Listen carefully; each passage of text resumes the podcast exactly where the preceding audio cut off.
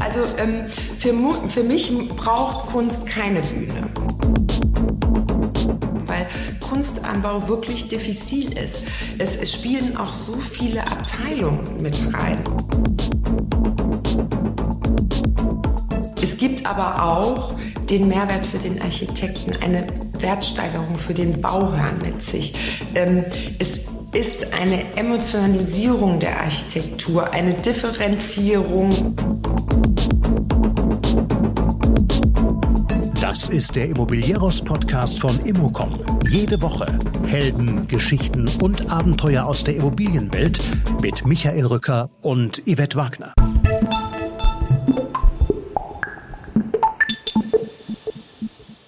Identifizierung und Orientierung. Das kann Kunst am Bau bieten. Marina von Mohr leitet die Galerie Anna Laudel in Düsseldorf. Dass die Verhüllung des Akte Triumph nach der Idee von Christo Kunst ist, darüber muss man nicht sprechen aber darüber, wie ein Eigentümer seinen Künstler findet, wie wichtig die Gedanken an und ein Plan für Instandhaltung und Pflege von Kunstwerken sind.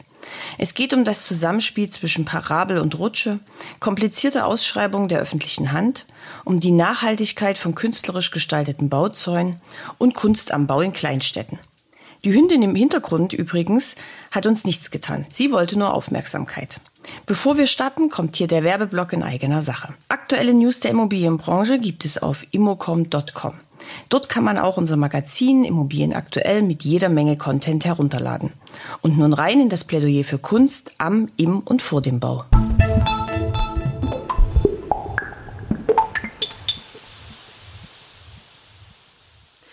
Stammhörer wissen das, das ist ein Immobilienpodcast. Trotzdem versuchen wir heute mal etwas anderes. Mir gegenüber sitzt Marina von Mohr. Hallo. Guten Morgen, liebe Yvette.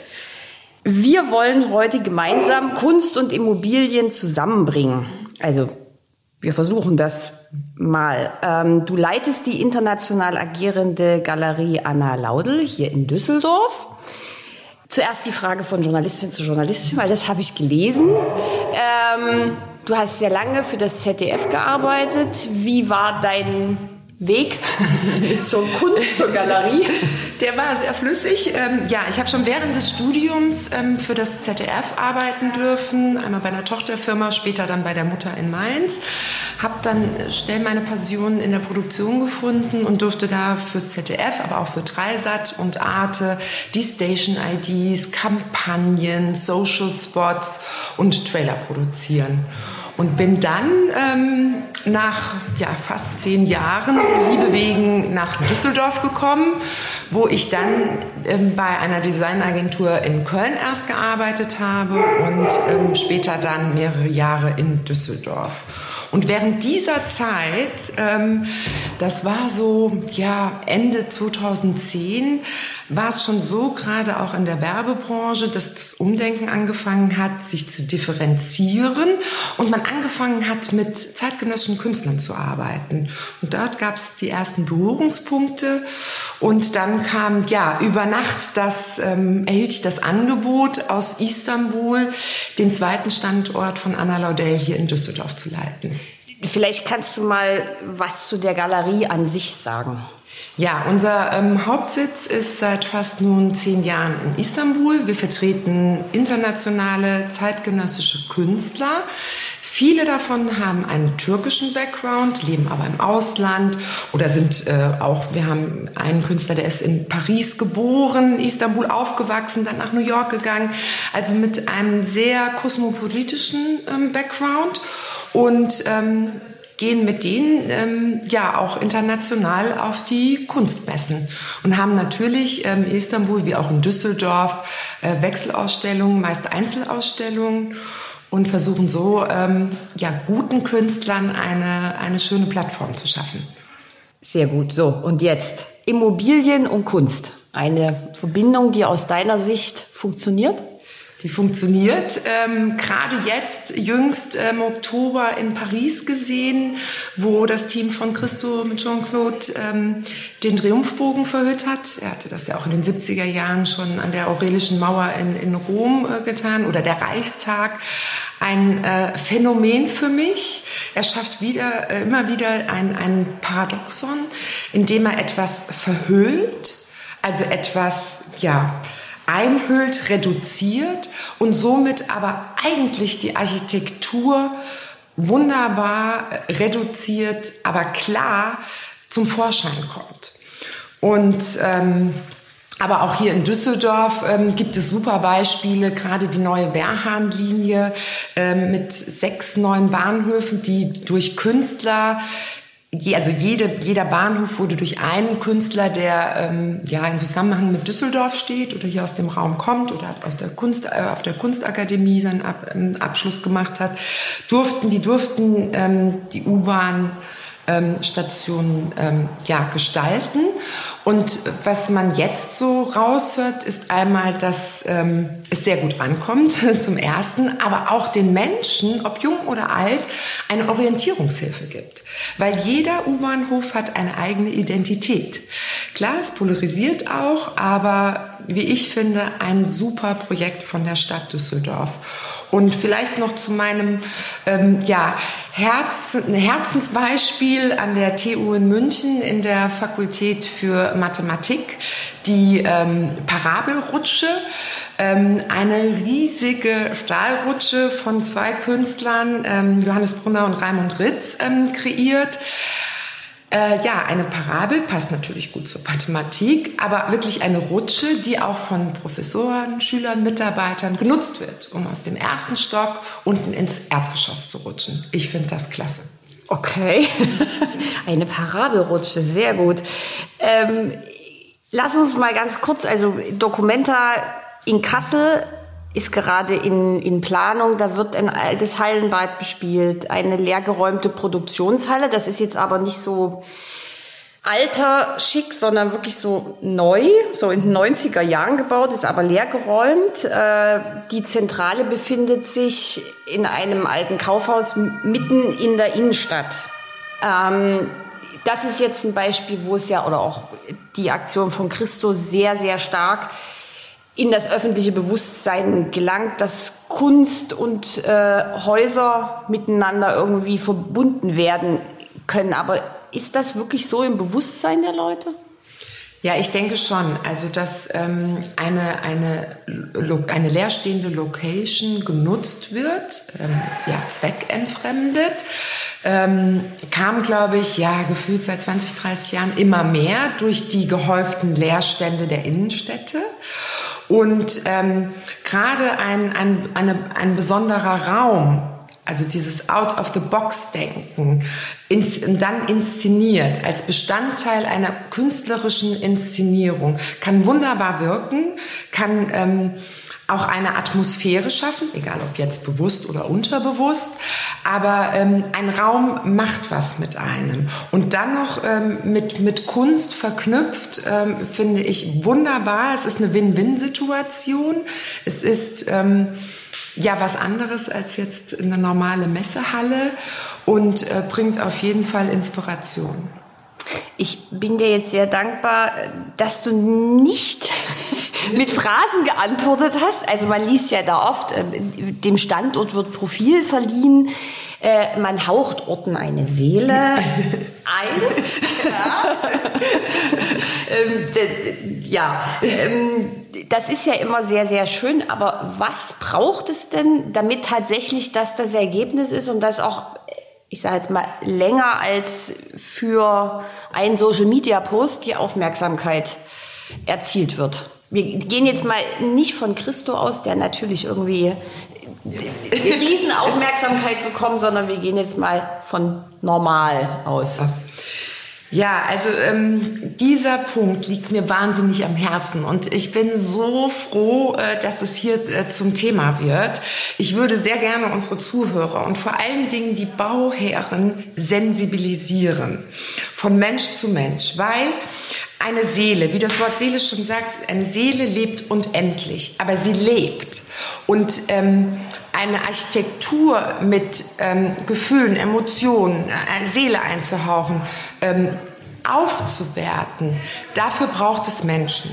Und zwar geht es gar nicht so sehr jetzt um den Architekten oder den Bauherrn, sondern es geht darum, dass diese Menschen, die es schaffen, die Zielgruppe im Auge haben. Sprich, die Menschen, die dort arbeiten, die dort wohnen, die sich dort aufhalten, ähm, essen, spielen und auch das Umfeld, die Nachbarn. Weil ich glaube, wenn man in der frühen Bauphase und bei der Ausschreibung für Kunst am Bau diese schon ähm, im Blickfeld hat, diese fokussiert, die Wünsche und Bedürfnisse mit reinnimmt, dann kann Kunst am Bau auch ein, ein Erlebnis sein. Ein, dann kann ein Gebäude eine Seele eingehaucht werden.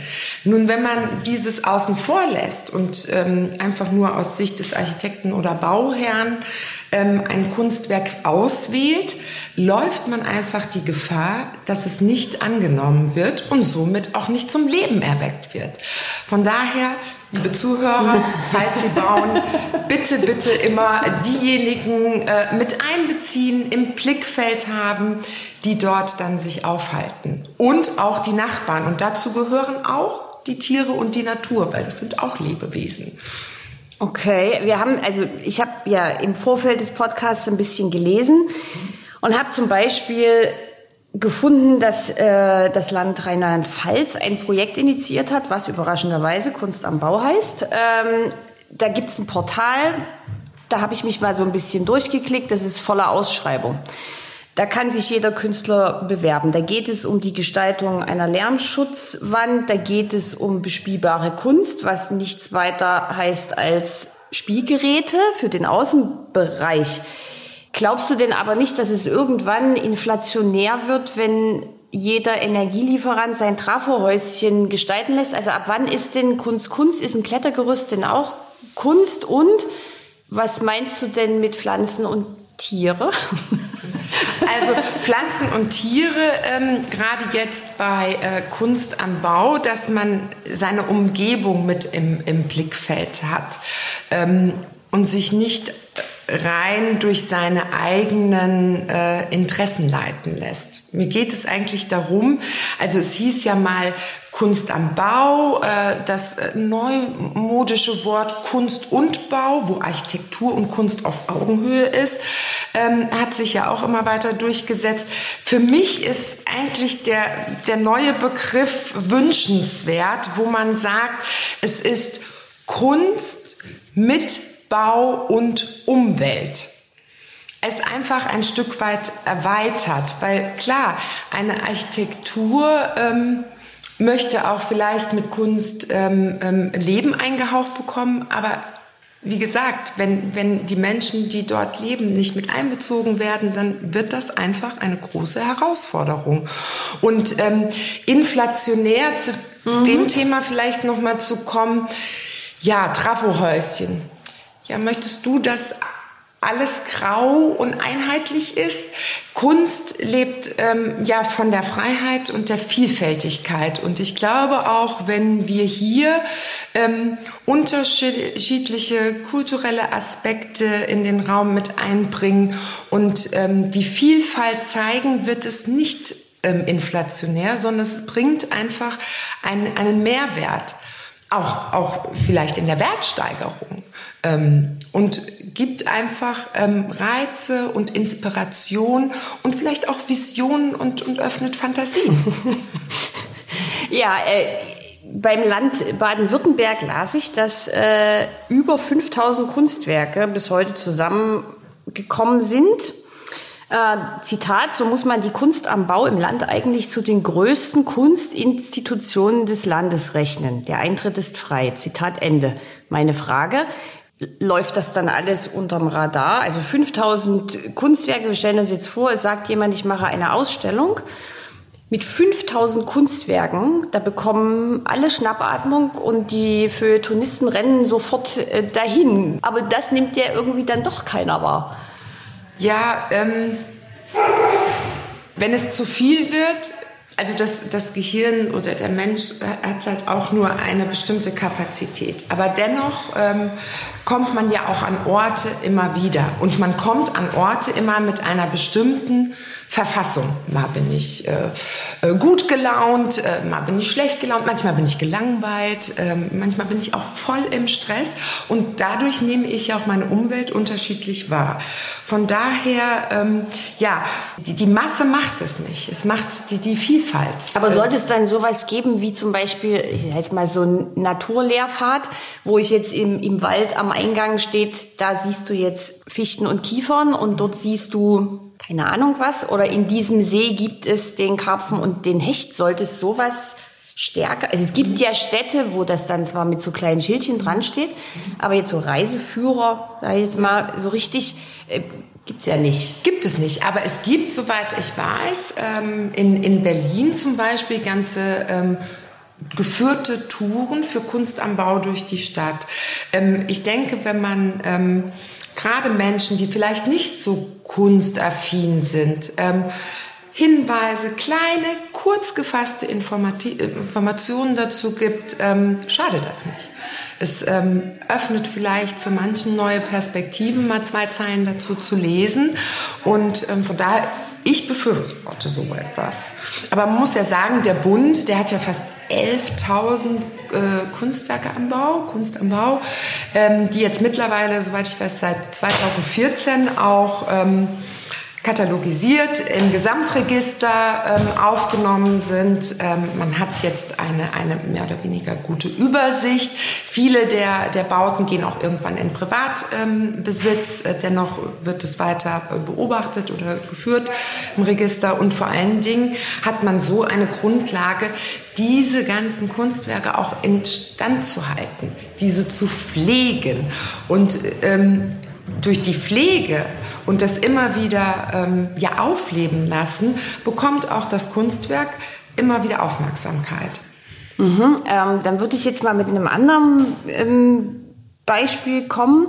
Leipziger Messe 1996 eröffnet, gab es einen Kuratierungsprozess, Kuratierungsprozess, schwieriges Wort, der für sehr viel Aufsehen deutschlandweit sorgte, mit viel Geld hinterlegt war. So, jetzt haben wir da eine Rose von Isa Gensken stehen, die erkenne ich und glaube ich auch jeder andere als ein klares Kunstwerk. Dann gibt es, ich habe extra nochmal nachgeguckt, es heißt, das Auf und Ab der Farbe von Daniel Bohrens, ähm, das sind Streifen auf der Rolltreppe, die, wenn die Rolltreppe fährt, natürlich mal da sind und mal nicht da sind.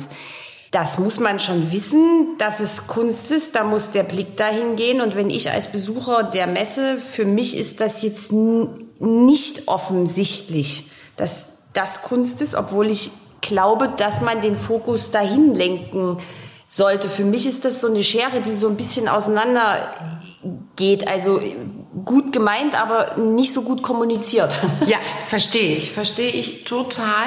Ähm, ich glaube, es waren weiß-rote ähm, Streifen genau. an der Rolltreppe, genau. wo man auch denkt, ja gut, das kann auch ein Warn oder so als Warnhinweis ähm, sein.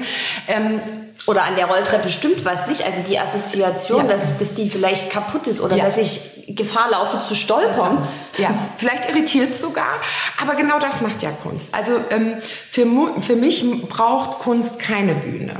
Ähm, ein, ein Beispiel. Ähm, man geht durch die, durch die Stadt und, und, und sieht einen, ähm, einen Künstler, der Pantomime macht, also ganz ruhig dasteht. Der hat auch keine Bühne und keine große Lichtinszenierung. Und jeder nimmt ihn wahr obwohl er ganz ruhig ist, sich vielleicht sogar langsam bewegt. Ähm, also Kunst braucht aus meiner Sicht keine große Bühne. Es gibt natürlich gewisse Kunstwerke, wo das hilft. Und diese Rolltreppe finde ich ein super Beispiel von dir, ähm, da, da es subtil aufgenommen wird. Die Leute denken einfach drüber nach. Es, es setzt Anreize im, im, im Kopf. Und ähm, hätte man jetzt ein großes Schild aufgelegt, oh, das ist der Künstler, dann und dann entstanden, das ist das Medium, wäre der Reiz weg. Also es gehört vielleicht vom Künstler diese Inszenierung so, so aufgebaut, dass es subtil ist und dass sich es ja in, in den Alltag hineinfügt. Und auch das ist Kunst. Und Kunst darf im Kopf und im Herz berühren. Und ähm, gerade rot-weiße Streifen, man kennt es, Warnsignal, wie du sagtest, ähm, ja, es ist trotzdem Kunst. Er hat sich was dabei gedacht. so, jetzt ähm, Hättest du eine Strategie, falls uns jetzt ein Künstler zuhört, aber eigentlich schon an sehr Bauherren zu, äh, die jetzt einen Künstler suchen? Drehen wir es mal um.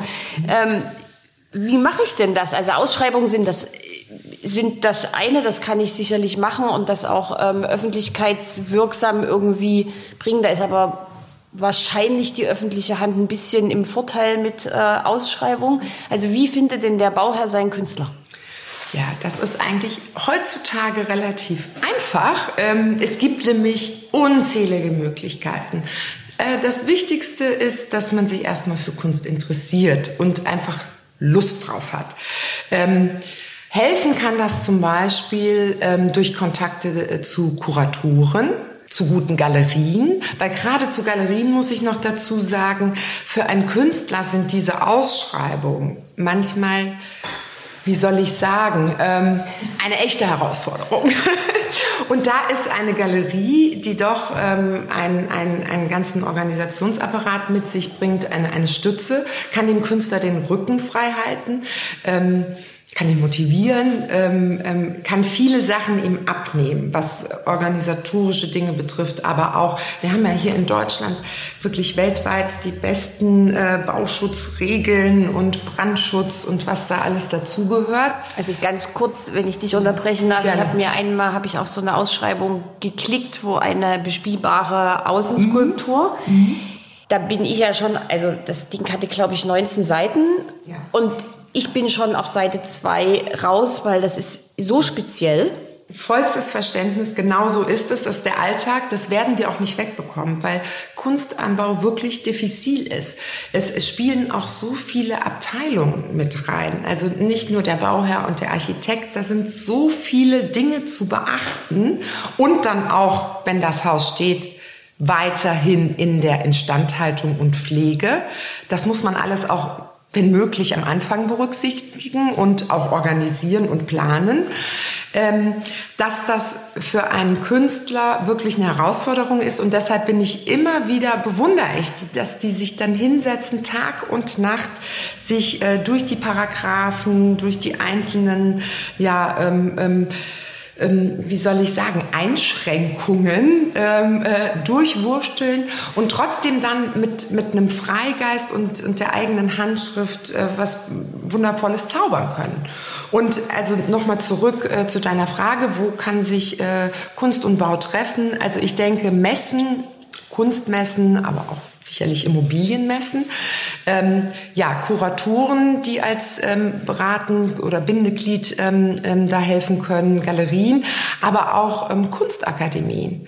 Also wir haben hier in Düsseldorf eine der besten Kunstakademien äh, weltweit. Äh, es gibt jedes Jahr ähm, Rundgänge, wo man mit den Absolventen, Meisterschülern wirklich persönlich, privat in Kontakt kommen kann. Natürlich Social Media, Instagram und ja, baukulturelle Vernetzung kann sogar um die Ecke in einer Künstlerkneipe stattfinden, wo man vielleicht ganz unprädestiniert einfach auf Augenhöhe Künstlern begegnen kann und so schauen kann, ja, ist, ist da eine Zusammenarbeit möglich? Und man lässt sich ja auch dann einfach frei inspirieren. Na, dann wirst du wahrscheinlich die erste Galerie sein, die im kommenden Jahr oder in zwei Jahren bei der Expo Real, bei der, Immobilien, ja.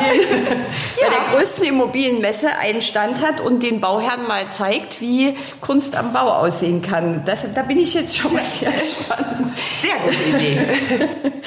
ähm, lass uns noch mal kurz so ein bisschen auf die Basics gehen. Also wir haben das jetzt schon immer so ein bisschen gestriffen. Ich würde es aber gern noch mal ein bisschen konkreter machen. Also wofür kann ich denn als, als äh, Bauherr, wenn ich jetzt einen Künstler gefunden habe, also wofür kann ich das denn einsetzen? Wo kann mir den Kunst nutzen? Außer jetzt bei Social Media, dass ich äh, schöne Posts mache. Muss ich denn als Bauherr auch ein Influencer sein? Nein, natürlich nicht. Aber ähm, also Kunst am Bau bringt absolut erstens einen kulturellen Mehrwert.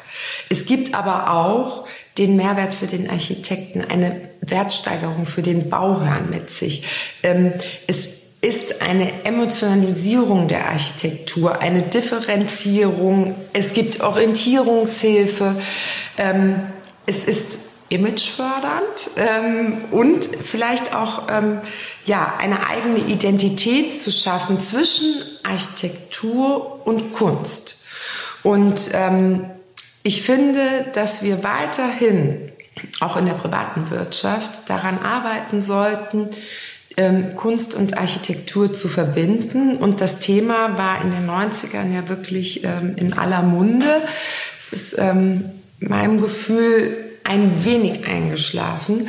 Aber vielleicht gerade jetzt, wo sich nach der Pandemie oder ähm, zum Ende hin der Pandemie jeder so ein bisschen nach Inspiration sehnt, dass das Thema wieder aufgegriffen wird und auch in, vom Bund beziehungsweise auch ähm, in, der, in der privaten ähm, Bauwirtschaft eine Bedeutung findet. Weil Kunst ist einfach für jedermann ähm, ja, die höchste Form der Emotion. Eine absolute Bereicherung und ähm, ja, ein Wiedererkennungsmerkmal für das Gebäude. Mhm. Ähm, jetzt gibt es ja die unterschiedlichsten Formen. Also ich habe jetzt mal als Beispiel Covivio zum Beispiel ähm, am Berliner Alexanderplatz, die lassen ähm, den Bauzaun gestalten. Der ist natürlich, wenn man den nicht mehr braucht, weg. Also erste Frage, wie nachhaltig ist das? Und zweite Frage, was gibt es jetzt außer dem Bauzaun noch für temporäre Möglichkeiten, Kunst einzusetzen? Ja, also soweit ich weiß, äh, Berlin, ähm, der Bauzaun war um die zwei Jahre dort, ähm, genau. 160 Meter. Und ich glaube, er kommt ja. dann auch nochmal, weil das ja verschiedene Bauabschnitte sind, mhm. mit anderen Künstlern. Ja, also das Projekt finde ich fantastisch. Ähm, man sollte nur früh genug damit beginnen, zu überlegen, was passiert mit dem Bauzaun. Ihn einfach ähm, ja zu entfernen und äh, zu beseitigen ist eine Lösung. Dann ist das ein Teil der Inszenierung.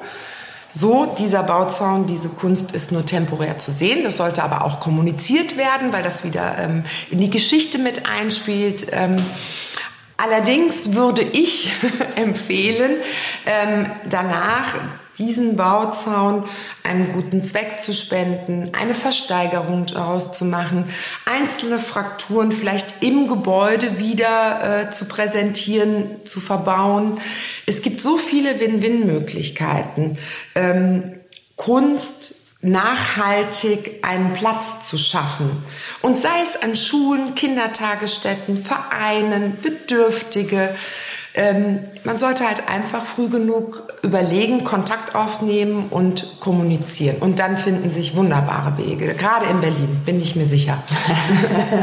was, was ist so mit Pop-up-Galerie? Also eine Galerie ist ja, also in meiner Welt ein sehr komplexes äh, Gebilde, da jetzt mal für, ich sag mal, drei Monate sowas zu machen. Also ist da der Aufwand ja, Pop-up geht. Lohnt sich? Lohnt sich. Vor allen Dingen gerade mit den äh, Leerständen in ähm, verschiedensten Arten von Gebäuden kann man eine Pop-up-Galerie wunderbar inszenieren.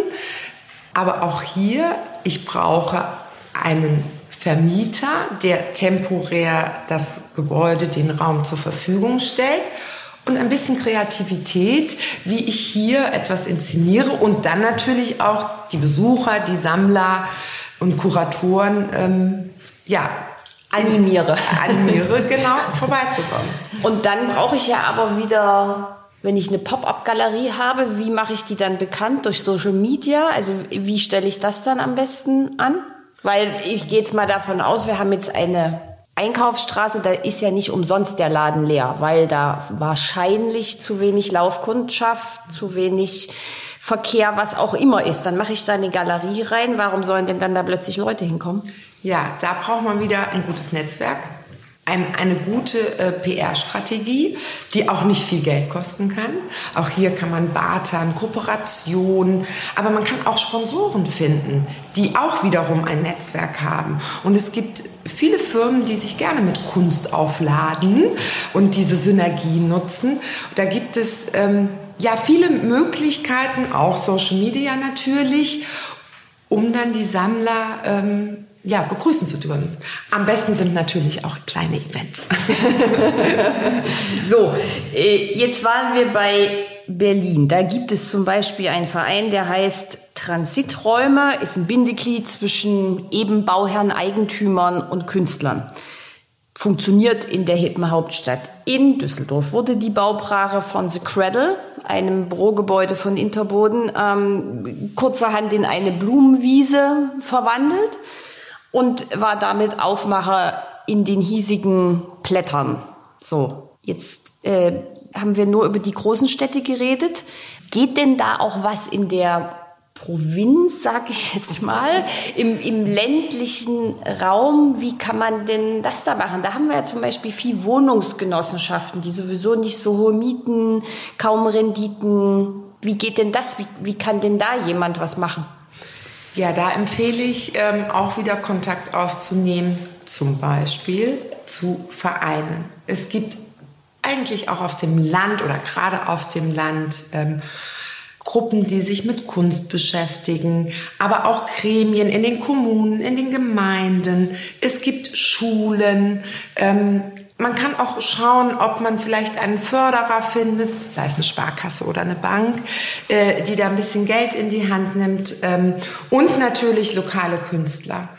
Also ich glaube, wenn man gerade auf dem Land an lokale Künstler herantritt und ähm, sagt, hier, das ist mein Budget oder es gibt vielleicht auch gar kein Budget, lasst uns was machen, wir haben da eine Fläche, dann wird das Anklang finden. Und äh, hier in Düsseldorf, das ist ein wunderbares Beispiel, weil es so einfach ist. Einfach eine Blumenwiese und ich glaube, es ist sogar ein Jägerzaun drumherum. Ähm, also mit einem einfachen Mitteln einfach was Bezauberndes geschaffen. Und da geht es auch wieder, ähm, die Vereine anzusprechen, offen zu kommunizieren, auch ähm, Win-Win-Situationen wieder zu schaffen. Wen kann es nutzen? Was nutzt es mir? Ähm, wie können wir das äh, für, fürs Umfeld, für die Gemeinde ähm, näher bringen, so dass es Anklang findet und inspiriert und, und Freude macht? So, dann haben wir jetzt ganz viel gelernt. Ich, liebe Marina von Moor, vielen, vielen Dank für den etwas anderen Podcast und für die Suche nach der Verbindung zwischen Kunst und Immobilien. Wir haben ein paar Verbindungen gefunden. Jetzt schauen wir mal, was sich so am Markt tut. Wir freuen uns, dass du dann demnächst einen Stand auf der Expo Real ja. als erste Galeristin. Äh, und wir hoffen jetzt auf die ganzen Bauherren, die sehr mutig auf Künstler und Galerien zugehen. Vielen, vielen Dank für das Gespräch. Ganz herzlichen Dank und ähm, alles Gute und ähm, viel Mut und Offenheit. Bis bald. Bis tschüss. Tschüss.